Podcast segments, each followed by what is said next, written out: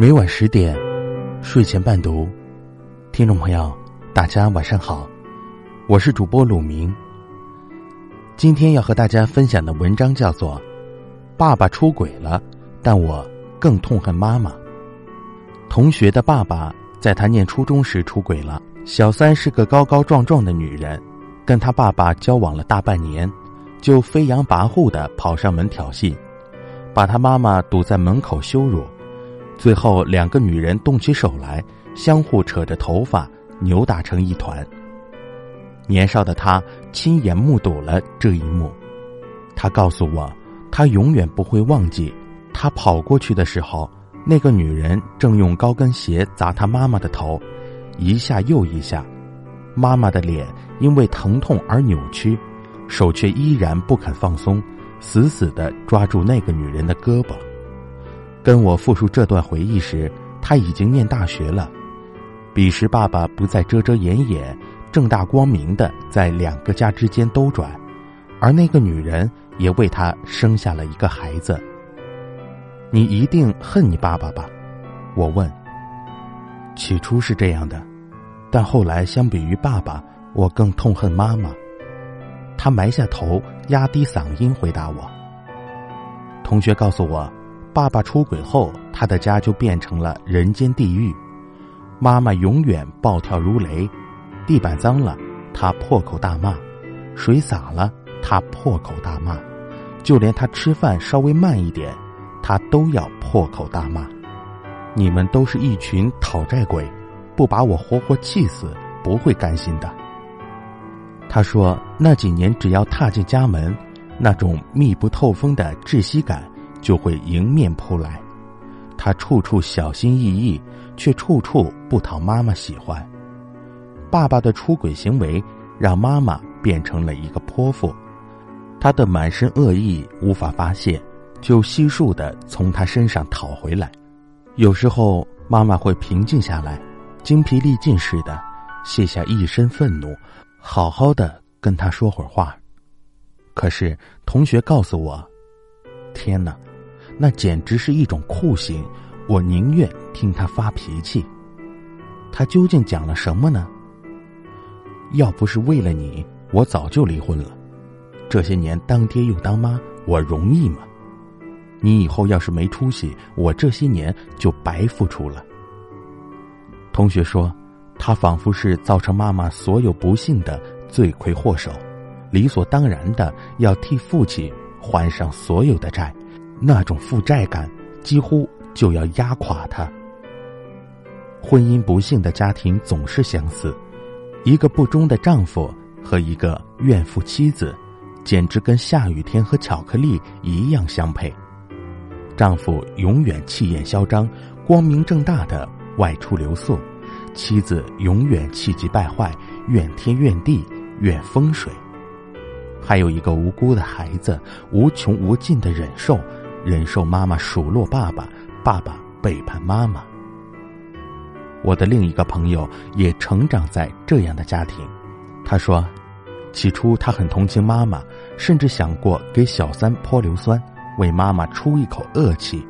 但几年以后，他的态度完全改变了。他说：“我亲眼看着妈妈变成一个怨妇。她以前总是打扮得漂漂亮亮。”周末在家煮茶写字，后来呢，他再也不打扮了，天天蓬头垢面的样子，动不动就竖起眼睛，一点不顺心，就破口大骂。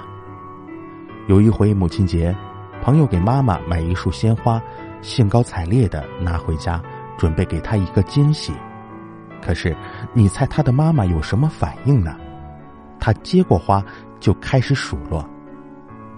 你爸以前也会送我花，现在还不是一样被狐狸精迷住？你们男人没有一个好东西。朋友说，那一刻，一个可怕的念头涌进他的脑海：如果我是爸爸，也不会跟这样的女人过一生。多么令人心惊肉跳的句子呀！他是从一个儿子嘴里吐出来的，用来形容他的亲生母亲。我几乎能感受到他内心的矛盾挣扎。他明知道这样对母亲太不公平，明知道父亲才是那个始作俑者，却无法抑制住对母亲的憎恨。为什么不离婚呢？离婚了，他就不用每天活在那个地狱里。为什么不离婚呢？每次有公众人物出轨，这个话题都要被拿出来讨论一次。总有人会大言不惭的说：“男人嘛，出轨很正常。”但在这个问题上，我始终坚持要离，义无反顾的离，破釜沉舟的离。不是从道德角度来批判，再没有比道德更没有意义的事了。每个人的道德底线都不同，有什么好讲呢？要是稍有生活阅历的人都知道，原谅是一件难于登天的事。我们根本无法原谅，更别提和好如初了。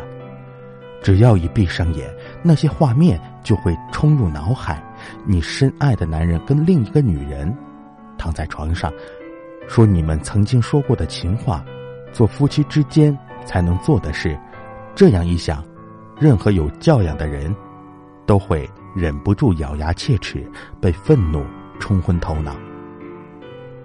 我在后台收到很多遭遇过背叛的女人的留言，情况都十分类似。在选择原谅对方后，他们变得疑神疑鬼，热衷于翻看对方手机，不允许对方跟异性有一点联系，稍微有一点导火索。就吵得不可开交，最后把感情变成一场相互折磨的拉锯。那个原先赌咒发誓求原谅的人，在恶脸相向、破罐子破摔，只求放过彼此。对呀，我不仅要劝遭遇背叛的人离开，还要劝背叛的人，千万不要相信对方真的能够心平气和的原谅你。你们的生活从你选择背叛的那一刻起。就彻底破碎了，再也不可能回到从前。而孩子总归是无辜的，放过孩子吧，他不该替父母还债，不该活在争吵和数落里，不是你不离的理由，更不应成为你失败的感情中唯一能抓住的救命稻草。我们费尽力气才获得堂堂正正、体面做人的资格。绝不因为一个背叛的人，终生都沦落成泼妇的样子，站在菜市场前用脏字骂街，那个东西不配。好了，听众朋友，今天的故事就和您分享到这儿，感谢您的收听，晚安，好梦。听说睡美人被埋葬。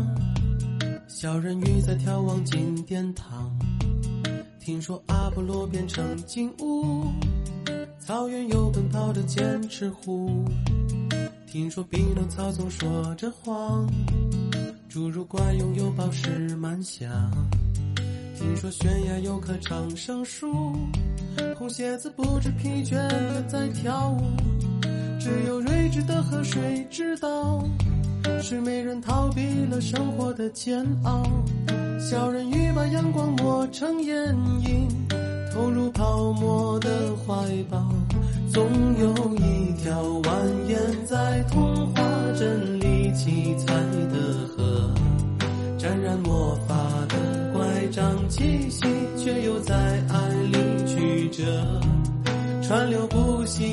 起水花，又卷入一帘时光如。水，让所有很久很久以前都走到幸福结局的时刻。总有一条蜿蜒在童话镇里梦幻的河，分割了理想，分割现实，又在前方的山口汇合。川流不息，扬起水花，又卷入时光如水。让所有很久很久以前都走到幸福结局的时刻，又陌生。